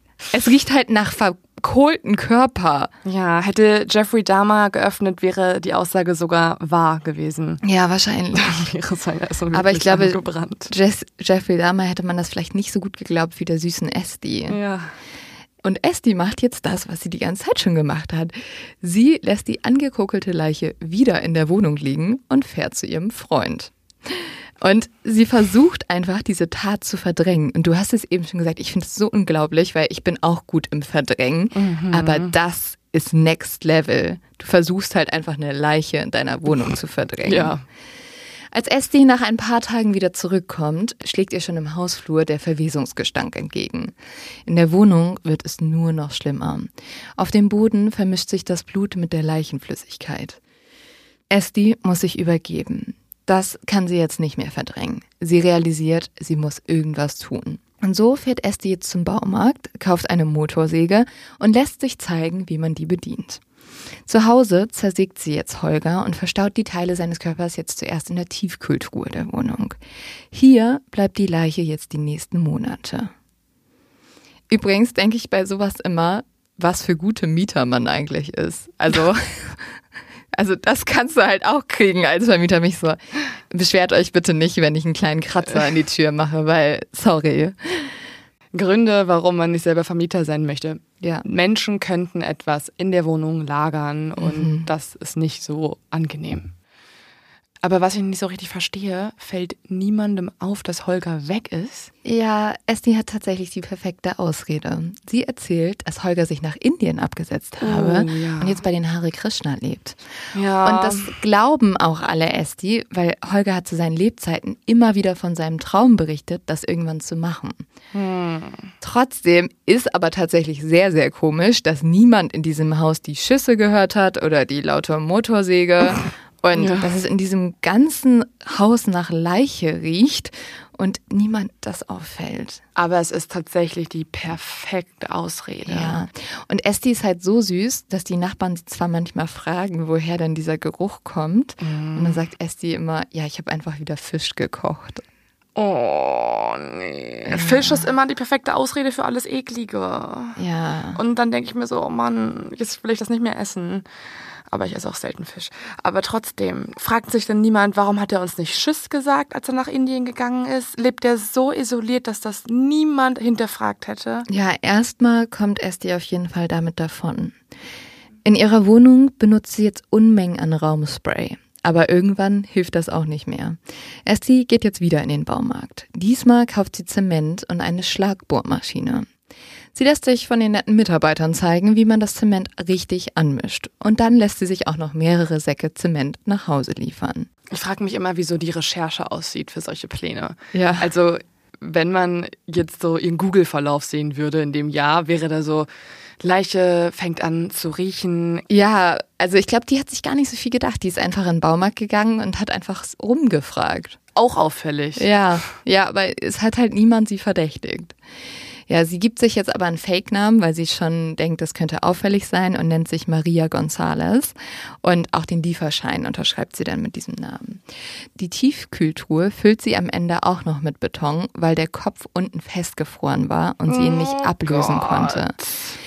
Und das Ding ist, Esti kann diese Kühltruhe mit Beton gefüllt nicht alleine in den Keller kriegen, weil die ist super schwer. Und so fragt sie einfach ein paar ahnungslose Bekannte und die tragen ihr die Tiefkühltruhe runter. Ja, aber was fragen die sich denn? Oh, das Eis ist aber ein bisschen anders. Fischgeschmack. Oder Sie hat, was? Nee, da ist ja dann einfach Beton drin. Also ja, aber das Wa- muss ja trotzdem noch riechen. ja, Oder gar nicht. Nee, damit halt nicht mehr so viel, aber es ist trotzdem auch komisch, eine Wanne voller Beton zu haben. Aber gut, sie kann sich da halt immer rausreden. Ja, sie sagt dann wahrscheinlich irgendwie so, ja, ich will so eine neue Eismaschine bauen Ja. und die muss anders befestigt werden und so.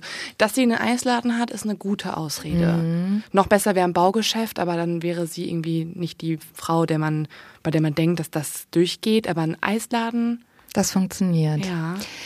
Nach außen führt Esti jetzt nach dem Mord ihr normales Leben weiter. Die Wohnung kündigt sie und sie mietet jetzt nur noch den Laden und den Keller. Ein Jahr nach dem Mord, im April 2009, steht ihre ehemalige Affäre Manfred wieder im Eisladen. Er will sie zurück und er will Kinder mit ihr. Manfred hat Esti ja immer das Gefühl gegeben, irgendwie was Besonderes zu sein. Besonders in der Zeit, als sie halt noch mit Holger zusammen war und in dieser Beziehung gar nicht glücklich war. Und daran erinnert sich jetzt Esti. Sie mag Manfred. Er hat ein schmales Gesicht, er hat kurze Haare mit Geheimratsecken und er sieht so nett aus. Und er bewundert Esti vor allem für ihre Energie, für ihren Geschäftssinn und sagt ihr, dass sie sich jetzt nicht mehr um alles kümmern muss, weil sie soll mal an sich denken und er übernimmt das. Esti liebt Manfred. Und so verliebt sich Esti in Manfred. Erneut. Ja, erneut. Und die beiden ziehen jetzt zusammen. Kurz darauf findet sich Esti aber wieder in einer ähnlichen Situation. Manfred fängt an, Esti herumzukommandieren, wie sie sich anzuziehen hat und wie sie sich verhalten soll. Sie geht sogar zum Schönheitschirurgen, weil er ihr das mehr oder weniger befiehlt. Hm. Gleichzeitig betrügt Manfred sie die ganze Zeit. Esti leidet darunter sehr und bittet ihn immer wieder damit aufzuhören. Manfred ist das anscheinend egal. Also hier ist übrigens auch wieder Esti verändert ihr Äußeres extrem. Also sie färbt sich auch die Haare, weil sie so mhm. in seine Rolle der perfekten Ehefrau reinpassen will. Sie erfindet sich also immer wieder neu. Ja, sie will auch. halt, weißt du, sie hat diesen Traum von dieser Frau, die zu, von ihrem Mann vergöttert wird. Und jetzt, wenn Manfred sie nicht vergöttert, dann tut sie alles dafür, um diese Frau zu sein. Trotzdem betrügt Manfred sie jetzt und das macht sie richtig sauer. Und sie fängt an, ihn zu verachten. Man merkt auf jeden Fall, dass ihr kompletter Selbstwert von den Männern abhängt in ihrem mhm, Leben. Ja. Ob sie die Freundin sein kann, ob sie die Frau von jemandem ist. Und das definiert sie zu 100 Prozent. Und wenn daran irgendwas wegfällt, dann verliert sie sich selbst ja auch. Ja, es ist irgendwie voll traurig. Und jetzt, wo Manfred ihr das nicht gibt, was sie braucht, bekommt sie wieder Vernichtungsfantasien. Was wäre, wenn Manfred einfach nicht mehr da wäre? Diese Frage macht Esti Angst. Sie kann unmöglich nochmal so etwas Schreckliches tun. Und so geht sie zu einer Psychiaterin und die empfiehlt ihr, sich zu trennen. Ja, also ich war auch so. Das hätte ich auch sagen können. Du, weißt du, du, kann, du kannst Schluss machen. Ich will irgendwie nicht mehr diesen Mann in meinem Leben. Und deswegen frage ich mal kurz, ob es okay ist, wenn ich ihn einbetoniere. Mhm. Naja, du kannst auch einfach gehen. Wie wär's mit Schluss machen? Das nennt sich Trennung. Ja. Und es ist die Sache, auf die die meisten Menschen zurückgreifen. Mhm. Und es bringt dich nicht ins Gefängnis und es riecht auch nicht so schlimm. Ja, aber Esti schafft das nicht. Sie kann sich irgendwie nicht trennen. Und an einem Novembermorgen im Jahr 2011 checkt Esti dann Manfreds Browserverlauf. Und sie sieht, dass er sich auf einer Single-Plattform angemeldet oh hat und ein Profil seiner Traumfrau hochgeladen hat. Oh. Sie soll gerne wandern und generell sportlich sein und auch so aussehen. Das sind alles Eigenschaften, die Esti nicht hat. Ja, und allein die Tatsache, dass er sich da anmeldet ja. und sich als Single ausgibt, ist auch vielleicht eine Eigenschaft, die ihn nicht so cool mhm. dastehen lässt. Und für Esti ist jetzt eine Grenze überschritten. Sie kann dieses Verhalten von Manfred, dieses ständige Betrügen, sich nicht mehr gefallen lassen. Also fängt Esti an zu planen. Sie fährt zum Baumarkt, besorgt Zement, Folien und eine Motorsäge. Und sie holt aus dem Keller die Pistole, die sie schon einmal benutzt hat, und legt sie in eine Schublade in der Wohnung. Am Abend kommt Holger nach Hause. Er ist gut gelaunt. Zusammen gehen sie einen Freund besuchen und haben tatsächlich einen sehr netten Abend. Danach umarmt Manfred Esti und sagt ihr, dass er sie wirklich gern hat. Estis Vernichtungsgedanken sind erstmal wieder verschwunden. Sie ist einfach glücklich. Oh Gott. Am nächsten Tag gehen die beiden im Park spazieren und abends gehen sie etwas trinken an einem Glühweinstand. Irgendwann sind beide ziemlich betrunken und Manfred fängt wieder an, Frauen hinterherzusehen und zu flirten. Ich finde irgendwie so, deren Beziehung ist so dieses Hin und Her auf ja. so absolut extreme Art und Weise. Ja. Mal liebt sie ihn und er ist der perfekte Mann und mal will sie ihn umbringen. Sie ist halt nicht so, trenne ich mich heute oder nicht, sondern sie überlegt halt, bringe ich ihn heute um oder, oder nicht. Genau. Ja. Jetzt ist gerade alles gut, wir lieben uns. Oh nee, jetzt, jetzt will ich nicht. ihn wieder ermorden. Also ich bin sehr gespannt auf ihre Diagnosen später, weil das ja. natürlich auch absolut problematisches Beziehungsverhalten und, ja. und hat am Ende ja bestimmt auch dann was mit ihrem Gerichtsurteil zu tun, falls mhm. sie verurteilt wird. Ja, als die beiden jetzt nach Hause kommen, streiten sie sich. Esti sagt Manfred, dass sie es nicht mehr aushält, dass er sie die ganze Zeit betrügt. Und Manfred schreit zurück. Ich kann nichts dafür, ich bin sexsüchtig. Da musst du eine Therapie machen, sagt Esti. Ja, okay, antwortet Manfred. Wann? fragt Esti. Da wird Manfred richtig sauer. Das geht dich nichts an. Den Zeitpunkt bestimme ich. Und du kannst mich nicht verlassen, weil du ohne mich nicht überlebensfähig bist. Du wirst sowieso keinen neuen Partner finden, dafür bist du einfach zu blöd. Oh Gott. Für Esti klingt Manfred gerade eins zu eins wie Holger. Manfred legt sich jetzt ins Bett. Esti setzt sich neben ihn und bittet ihn nochmal. Bitte hör endlich auf, mich zu betrügen. Doch Manfred antwortet nur, Esti, kapier's, ich brauche die Kicks, die du mir nicht geben kannst. Esti weint. Manfred dreht sich nur von ihr weg und schläft ein. Da klickt es wieder. Esti holt die Pistole. Sie ist die Antwort auf ihre Probleme. Viermal schießt sie dem schlafenden Manfred von hinten in den Kopf. Er ist sofort tot. Diesmal beseitigt Esti die Leiche sofort. Sie ist ja auch jetzt darauf vorbereitet und weiß, wie sie den Körper verschwinden lassen kann. Sie war bei einer Psychiaterin, die hat ihr Tipps gegeben, wie sie Prokrastination vermeiden kann ja, und nee. wie sie äh, ihre Probleme in Angriff nehmen kann. Und sie war so, Dankeschön. Deswegen war ich hier. Ich kann jetzt einfach besser Leichen beseitigen. Ja, ja, sie hat das ja tatsächlich eher schon einmal gemacht und jetzt weiß sie ganz genau, was sie tun muss. Sie legt die Wohnung mit Folie aus und dann zerstückelt sie Manfred. Mein Gott. Sie will nicht wieder, wie beim letzten Mal, monatelang das Blut wegputzen müssen. Oh. Dann entsorgt Esti Manfred genauso, wie sie es bei Holger gemacht hat. Also, sorry, aber dieser Moment, wo diese zierliche Frau und gerade auch wir, wir sind ja auch Frauen und wir können ja irgendwie uns das nicht niemals vorstellen und man vergleicht sich dann natürlich ja auch und ist so, also in keinem Szenario auf der Welt ich würde mich übergeben, ich würde traumatisiert sein bis zum Ende, wenn ich einen Menschen zerstückeln müsste. Was ist denn los bei dir? Also die ist wirklich die Holy ist shit. kalt. In den nächsten Tagen fragen jetzt immer wieder Leute nach Manfred. Und diesmal hat Esti keine so gute Antwort auf die Frage wie damals bei Holger. Ein paar Tage später meldet sie Manfred deshalb selber bei der Polizei als vermisst. Bei der Suche nach ihm kommt aber offenbar nichts raus. Esti kann ihr Leben weiterleben. Zweieinhalb Jahre nachdem Esti Holger getötet hat und sechs Wochen nach dem Mord an Manfred kommt Esti mit Roland zusammen. Also der Roland, von dem sie am Ende schwanger sein wird. Mhm. Und Roland ist niemand anders als ein sehr guter Freund von Manfred. Das ist natürlich ah. super makaber, wenn man bedenkt, dass sie seinen Freund ermordet hat, was er zu diesem Zeitpunkt nicht weiß. Und auch Roland ist 15 Jahre älter als Esti. Für Esti hat er sich sogar von seiner langjährigen Freundin getrennt. Und damit sind wir jetzt wieder beim Anfang unserer Geschichte. Nämlich von Roland wird Esti ja schwanger und ihr Glück hält ja nicht besonders lang. Wenig später gibt es den Wasserschaden, die Leichen werden gefunden und Esti flieht nach Italien und wird überführt. Roland erfährt erst von der Polizei, dass seine Freundin und die Mutter seines noch nicht geborenen Kindes eine Mörderin ist und seinen besten Freund ermordet hat. Das Gott. ist natürlich erstmal viel zu verdauen für Roland, aber für ihn steht außer Frage, dass er zu Esti und dem gemeinsamen Kind steht. What? Auch wenn sie wohl ihr Leben hinter Gittern verbringen wird. Was? Er liebt sie. Oh mein Gott. Diese Frau hat Roland. Ein, ja, diese Frau hat einen unglaublichen Einfluss auf Männer, wie du merkst. Roland, sie hat deinen Freund umgebracht. Ja. Und auch noch einen Mann davor. Ja. Es könnte auch dir passieren, Roland.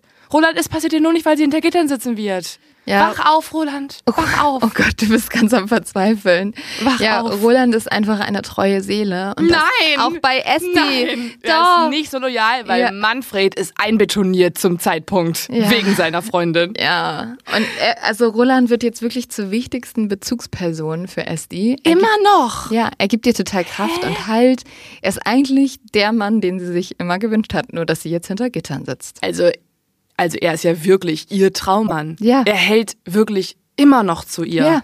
Die anderen haben noch nicht mal mehr zu ihr gehalten, als sie eine ganz normale Ehe hatten. Mhm. Und er hält zu ihr, obwohl sie eine Doppelmörderin ist, Ja. die jemand seinen besten Freund zerstückelt hat. Ja. Weiß ich nicht. Also loyal finde ich ist ein schwieriges Wort jetzt bei Roland.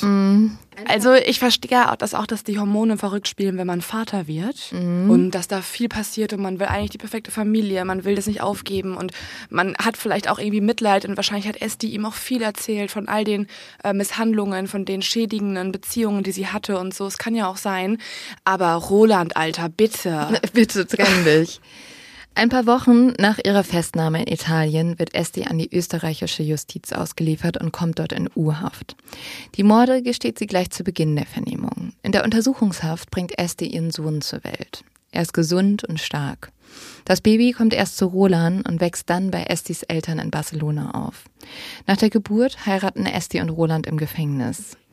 Jetzt hat Esti alles. Den Mann, das Kind. Nur ihr Traumschloss hat sie sich anders vorgestellt, mit weniger Gittern vor den Fenstern. Okay, Sekunde mal. Du, ich bin noch ganz äh, Step zurück. Ich bin noch gar nicht in, in Haft gerade. Ich muss erstmal verstehen, was ist überhaupt im Gericht passiert. Also hat das Gericht irgendwie äh, wie, was ist das Urteil? Was ist passiert? Sie ist ja jetzt anscheinend in Gefangenschaft, aber haben die nicht mal irgendwie auch psychologische Gutachten erstellt von ihr oder so? Ja, genau das wird jetzt gemacht. Das ist ja auch entscheidend für das Urteil. Und die große Frage ist jetzt, warum hat sie das alles getan? Verschiedene psychologische Gutachter sollen jetzt prüfen, ob die Angeklagte überhaupt schuldfähig ist. Und dafür schauen diese sich Estis Vergangenheit nochmal genauer an. Esti ist ja 1978 in Mexiko geboren und ihr Vater war dort ein bekannter Autor und schrieb wohl auch Texte, die die falschen Leute verärgert haben sollen. An einem Tag, da ist Esti gerade mal fünf Jahre alt, bricht eine ganze Gruppe Männer in ihr Haus ein und verwüstet es. Ein Einschüchterungsversuch, der aber gewirkt hat. Estis Familie verlässt nämlich daraufhin das Land und geht nach Barcelona. Also sind die quasi politisch Geflüchtete, weil sie sich mit der ja. Mafia angelegt haben oder also was hat kann, er aufgedeckt als Das Autor? kann man ja nur vermuten, dass er da halt gegen zum Beispiel die die Kartelle geschrieben hat und gesagt hat, dass er das nicht gut findet. Und diese Texte waren halt so kritisch, dass einige Leute sich halt gegen die gewendet haben und dass die wirklich Angst bekommen haben. In Spanien müssen Estis Eltern komplett finanziell von Null anfangen. Ja, ihr Vater arbeitet viel, aber bekommt nur schlechte Aufträge. Der Mutter geht es ähnlich und die Stimmung zu Hause ist schlecht. Die Familie lebt zu sechst auf 50 Quadratmetern zusammen. Mit Estis kleinem Bruder, ihrer Oma und ihrer Tante. Esti gewöhnt sich daran, sich zurückzunehmen und ihren Eltern nicht zur Last zu fallen. Sie flüchtet sich in Fantasiewelten. Viele Kontakte außerhalb der Familie hat sie eh nicht. In der Schule findet sie jahrelang keinen Anschluss. Esti macht, was ihre Eltern wollen. Eigentlich will sie aber einfach nur eine Familie gründen und das weiß sie auch schon sehr früh. Aber ihre Eltern sagen ihr, dass sie dafür zu intelligent sei und erstmal studieren soll. Also studiert Esti. In manchen Quellen wird Estis Vater übrigens auch als gewalttätiger Tyrann beschrieben. Sie selbst sagt aber in, in ihren Büchern, sie hat mehrere geschrieben, nichts Negatives über ihre Eltern. Also mhm. sie widerspricht dem damit. Okay. Sie schreibt eigentlich sehr liebevoll über ihr Verhältnis und sagt auch, dass dieses Verhältnis im Erwachsenenleben noch sehr gut war. Krass. Die Eltern wenden sich auch nach der Tat nicht von Esti ab und werden sogar die Pflegeeltern für ihren Sohn. In Estis Buch wird aber auch deutlich, dass Estis Eltern in den ersten Jahren in Barcelona so abwesend waren, weil sie wohl selber mit ihren Problemen klarkommen mussten. Also sie wurde einfach vernachlässigt als ja. Kind, ihre Bedürfnisse. Ja. Mhm. Also Esti hat später auch gesagt, dass sie dieses Trauma vom prügelnden Vater gegenüber dem psychologischen Gutachter nur erfunden hat, damit ihre Strafe milder ausfallen würde. Oh, das ist halt immer so schwer, ne? Also man mhm. kann eh von in solchen Fällen, wenn die Hauptquelle die Verurteilte selbst ist, viel in Frage stellen, ja. weil da natürlich auch viel dazu erfunden wird, um sich zu rechtfertigen. Mm. Und vielleicht denkt sie auch einige Sachen in einem Zeitpunkt so und dann hat sie in der nächsten Woche wieder eine andere Meinung und verdreht da auch viel. Also sie, wenn sie das wirklich erfunden hat, wirkt sie auch wie eine notorische Lügnerin. Ja, Esti erzählt in den Büchern auch von anderen gewaltvollen Vorfällen in ihrer Jugend, die sie anscheinend traumatisiert haben. In Mexiko sei sie als kleines Mädchen dreimal fast entführt worden und mit 16 wurde sie zweimal vergewaltigt. Bei all diesen Situationen wehrt sie sich nicht, sondern weint nur stumm, weil ihr das am sichersten scheint. So lernt sie, Probleme nicht anzusprechen. Und sie wird auf, bitte in Anführungsstrichen sehen, auf Opfer programmiert, wie sie es nennt. Also mhm. sie äh, sagt, dass sie sozusagen lernt, das Opfer zu spielen. Später hat Esti immer wieder depressive Phasen und auch Suizidgedanken. Und immer wieder gerät sie an denselben Typ Mann. Am Anfang sind diese Männer begeistert von Esti. Irgendwann behandeln sie sie aber wirklich ohne jeden Respekt. Esti erklärt sich das so, dass sie sich diese Männer aussucht und auch bei denen bleibt, weil sie halt nicht jemanden zu Last fallen will, was sie ja immer in ihrer Kindheit gelernt hat. Sie glaubt, wenn sie immer Ja sagt und ihre Männer vergöttert, ist sie die perfekte Frau für sie. Aber eigentlich zeigt das nur einen mangelnden Selbstwert, wodurch Holger und Manfred auch die Wertschätzung vor ihr verlieren. Mhm. Und sie denkt sich immer wieder, wenn ich noch lieber bin, sind sie auch lieb zu mir. Esti ist außerdem überzeugt, dass sie ihren Partnern eigentlich überlegen ist. Sie hält sich für intelligenter, sie ist schöner und jünger und außerdem waren beide Männer wirtschaftlich von ihr abhängig.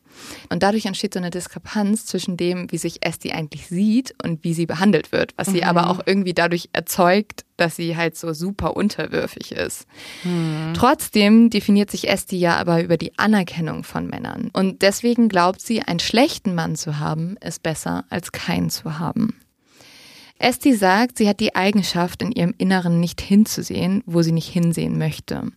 Wenn sie ihre Morde beschreibt, spricht sie von einem Regisseur in ihrem Kopf, der übernimmt. Oh Gott, das klingt gruselig. Auch wenn sie die Taten selber schrecklich findet, führte sie die ja eiskalt aus. Mhm. Nach den Morden ging es dann Esti aber nicht wirklich gut. Sie sagt, sie hat Flashbacks, tiefe Depressionen und immer wieder Suizidgedanken.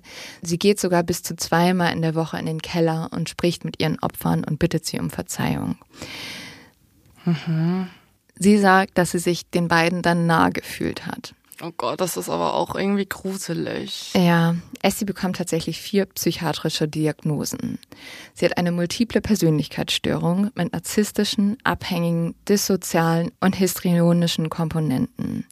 Sie ist also manipulativ, beziehungssüchtig und gleichzeitig übermäßig emotional und verhält sich egozentrisch und theatralisch, um die Aufmerksamkeit auf sich zu lenken.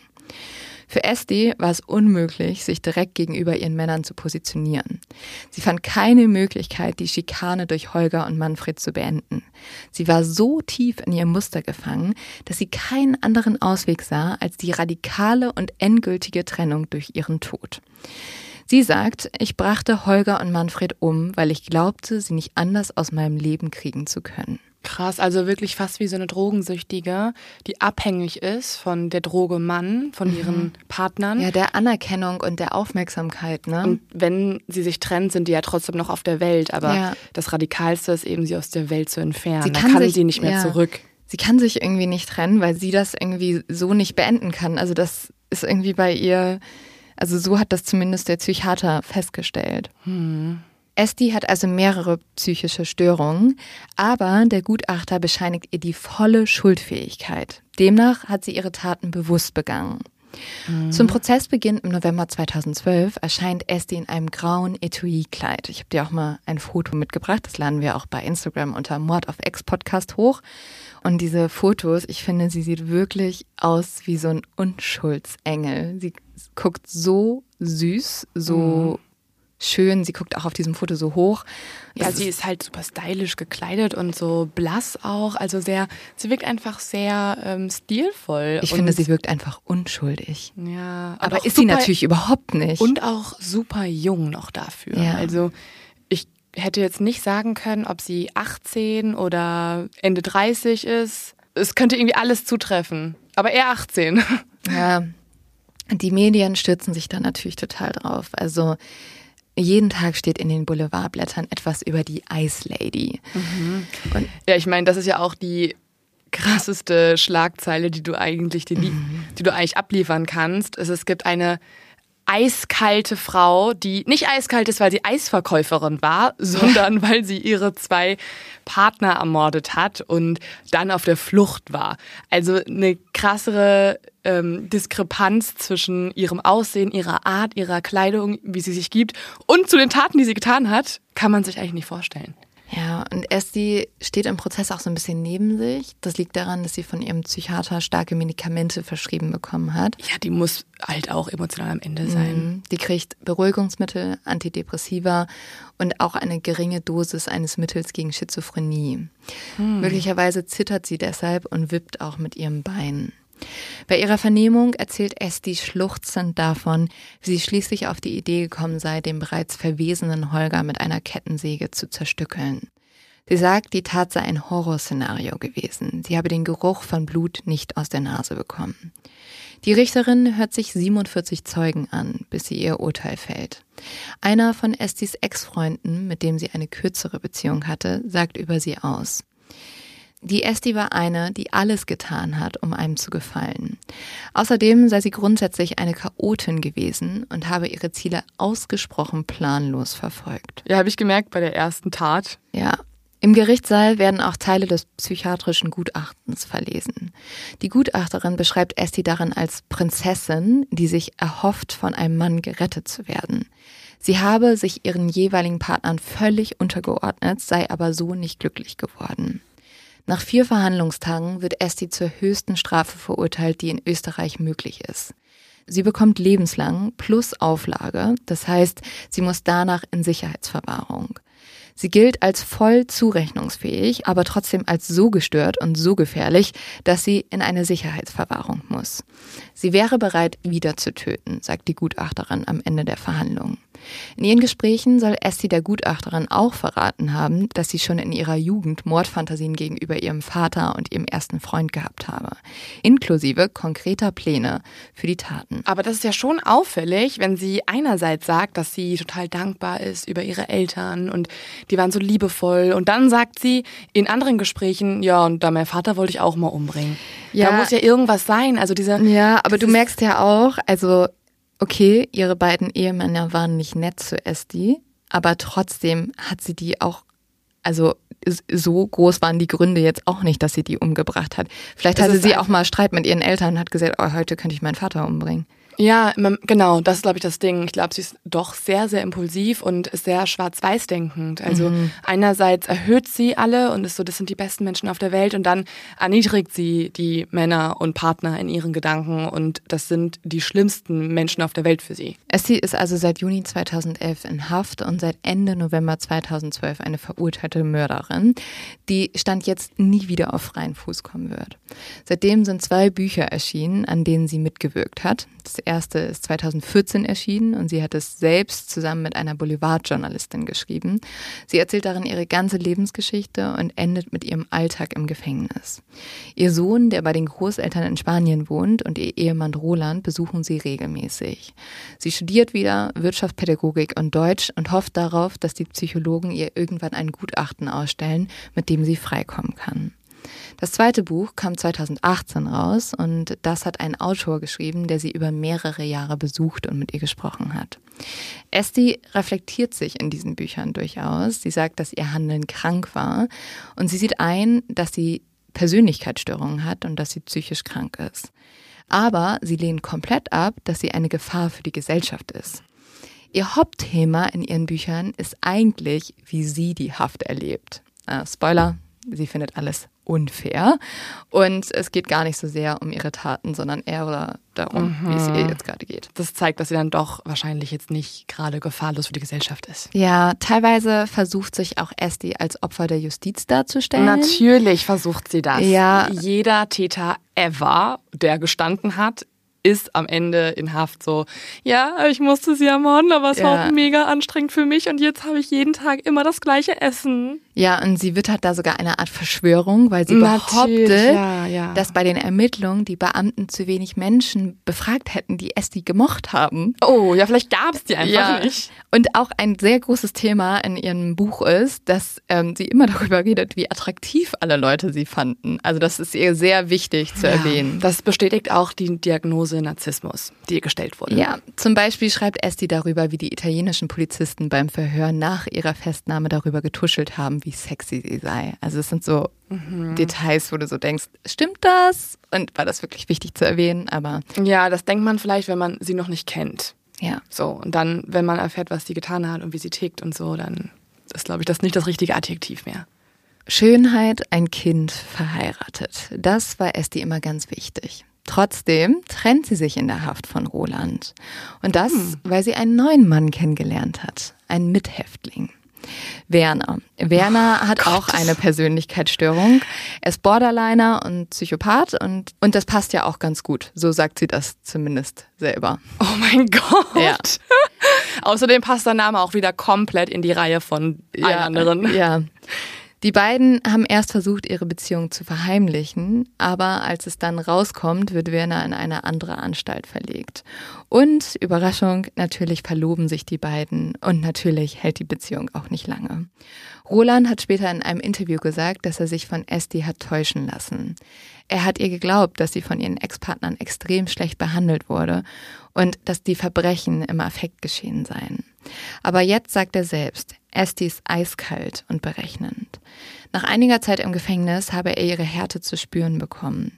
Sie sei plötzlich kühl und abweisend zu ihm gewesen. Er meint, dass sie das Interesse an ihm verloren hat, weil er ihr nicht mehr nützlich war. Stand jetzt ist Esti also wieder alleine und auf der Suche nach einem starken Mann, bis die Venusfalle wieder zuschlägt. Gott. Ja, das war unsere heutige Geschichte, die ich dir mitgebracht habe. Mhm. Ähm, äh, wirklich ein Fall, der mich fassungslos gemacht hat. Ich will gar nicht wissen, wie viele Liebesbriefe Esti ins Gefängnis bekommt. Wahrscheinlich also schon Hybristophilie ne? trifft ja nicht nur Frauen zu, die auf Verbrecher stehen, sondern auch andersherum. Aber öfter bei Frauen. Also Frauen kriegen ja nicht so viele Liebesbriefe, aber ich glaube, sie findet auf jeden Fall schon immer Leute im Gefängnis, die sich auch in sie verlieben. Ja, safe. Und ich glaube, sie kriegt deutlich Fanpost, auf jeden Fall. Wahrscheinlich. Schreibt ihr bitte keine Fanpost. Schreibt uns Fanpost. Schreibt uns in Fanspost. Form einer Bewertung. Wir bringen euch nicht um und betonieren euch nicht ein. Wir erzählen euch nur solche Stories. Wir erzählen euch nur solche Stories. Lynn, das war ganz schön heavy. Also Ja. ich bin, ähm, ich bin kurz ein bisschen, ich muss darauf kurz noch ein bisschen klarkommen auf diese Geschichte, auf diese Frau. Also Ja, willst du jetzt noch ein Eis Puh. essen? Ich glaube, ich will jetzt kein Eis mehr essen. nee, Das, äh, zumindest nicht in der Schleckeria. nee, nicht in der Ich will Schleckeria. Eis essen in so einem richtig langweiligen Laden, der so Eiskaffee Eis heißt. Ja. Eiskaffee Bottrop. So, Ich- so ein ich- ganz, ganz langweiliger Name. Ich gehe jetzt immer in so Eiscafés rein und bin so, kann ich kurz in ihren Keller schauen? Haben sie ähm, dazu betonierte Badewannen? Kann ich da mal hingucken? Haben sie Tiefkühltruhen, wo kein Eis drin ist, sondern andere Dinge. Und es fehlt ja noch der Leos-Chip und das ist gleichzeitig die Beantwortung auf Mails, die wir gerade die ganze Zeit kriegen. Bald ist ja Weihnachten. Spoiler. Wow, Mhm. Ja. ihr wusstet es noch nicht. Und viele fragen uns gerade, hey, ähm, meine Freundin, mein Freund ist krasser Exi, ich will gern was schenken, aber es kommt ja keine Tour. Habt ihr Mhm. eine Tour oder habt ihr Merch und so? Leute, wir arbeiten an vielem. Wir können es noch Ja. nicht jetzt veröffentlichen, weil das alles noch geplant wird. Aber es gibt immer noch auf unserer Seite www.modofx Restbestände an Merch. Ja, Und genau. auf mega viel ist auch Sale, weil wir wollen Ja. das Lager einmal komplett leer räumen, um dann wieder nächstes Jahr neu ähm, Durchstarten. durchstarten zu können. Ja. Und damit entlassen wir euch in die Woche. Schön, dass ihr wieder eingeschaltet habt. Wir freuen uns über Abonnements, Bewertungen und dann sehen wir uns in äh, alter Frische auf äh, Social Media oder nächste Woche hören wir uns hier im Podcast wieder. Bis bald. Ciao. Cheers!